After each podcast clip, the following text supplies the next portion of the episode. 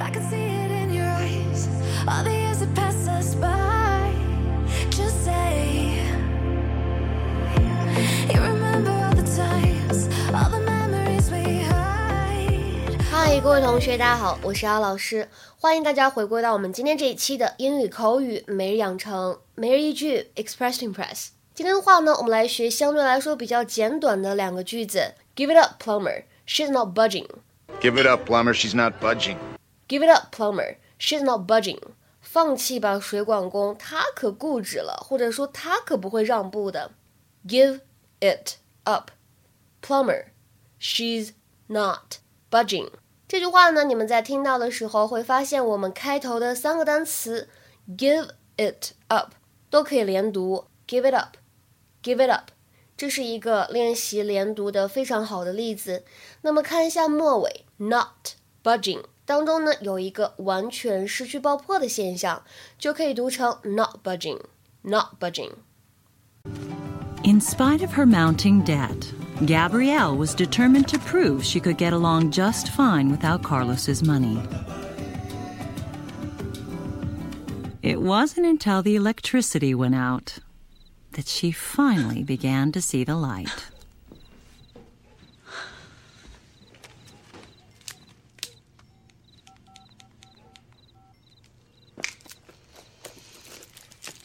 Mr. Hartley, it's Gabrielle Solis. Need you to start working on releasing Carlos on bail. Mm-hmm. I just remembered where I put his passport. But I, I took the sweet life, never knew I'd be bitter from the sweet. I spent my life exploring the subtle whoring that costs too much to be free. Hey, been to paradise. But I've never been to me.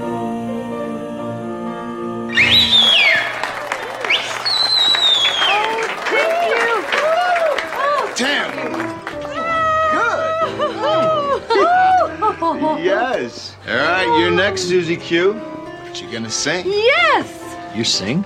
Only when I'm alone. Come on, we're among friends. I don't think so. Well, I, for one, would love to hear your voice. Give it up, plumber. She's not budging.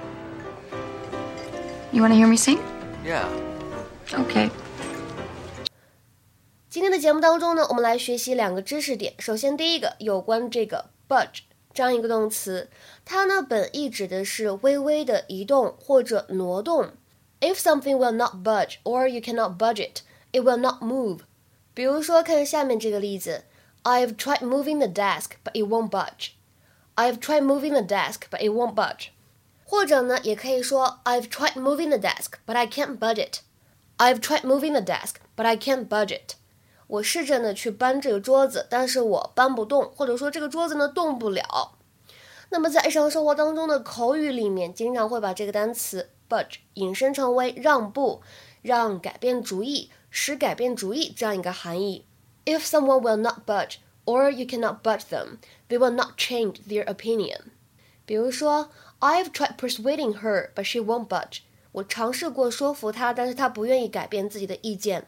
I've tried persuading her, but she won't budge. 下面的话呢，我们再来多看几个例句，感受一下这个词的两层含义。第一个，She pushed at the door, but it wouldn't budge. She pushed at the door, but it wouldn't budge.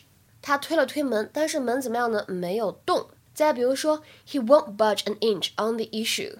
在这个问题上面怎么样呢？他毫不让步。He won't budge an inch on the issue. 再比如说，在我们的商业谈判当中呢，我们可以说，We've tried everything, but they won't budge on the price. 我们试了一切方法，但是他们呢还是不愿意在价格上面做出让步。We've tried everything, but they won't budge on the price.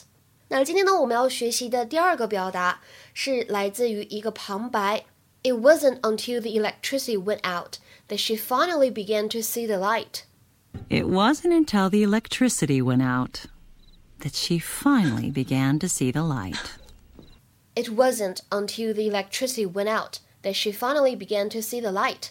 这里的 the electricity went out 就指的是停电。各位关注了英语口语每日养成的微信公众号的小伙伴，可以看一下今天文章当中的这样一个超链接，点击跳转复习一下我们之前在公众号当中讲过的有关停电的英文说法。那我们今天的节目当中呢，其实主要是想说一下后面这个表达 see the light 什么意思呢？表示终于明白什么什么事情，终于接受了什么什么的事实。有可能对于其他人来说是显而易见的事情，但是他呢怎么样才能明白或者说才能接受？To finally understand or accept something, especially something obvious。比如说，我们来看一下下面这个例句啊，He thinks she's wonderful, but he'll soon see the light。 他觉得这个女生特别棒，但是他很快呢就会发现事情呢不是这样的。所以这句话呢实际上的意思就是，He thinks she's wonderful, but he'll soon realize that she's not。今天的话呢，请同学们尝试翻一下下面这个句子，并留言在文章的留言区。I used to wonder why people dislike Lydia, but I started seeing the light after I overheard her making fun of me。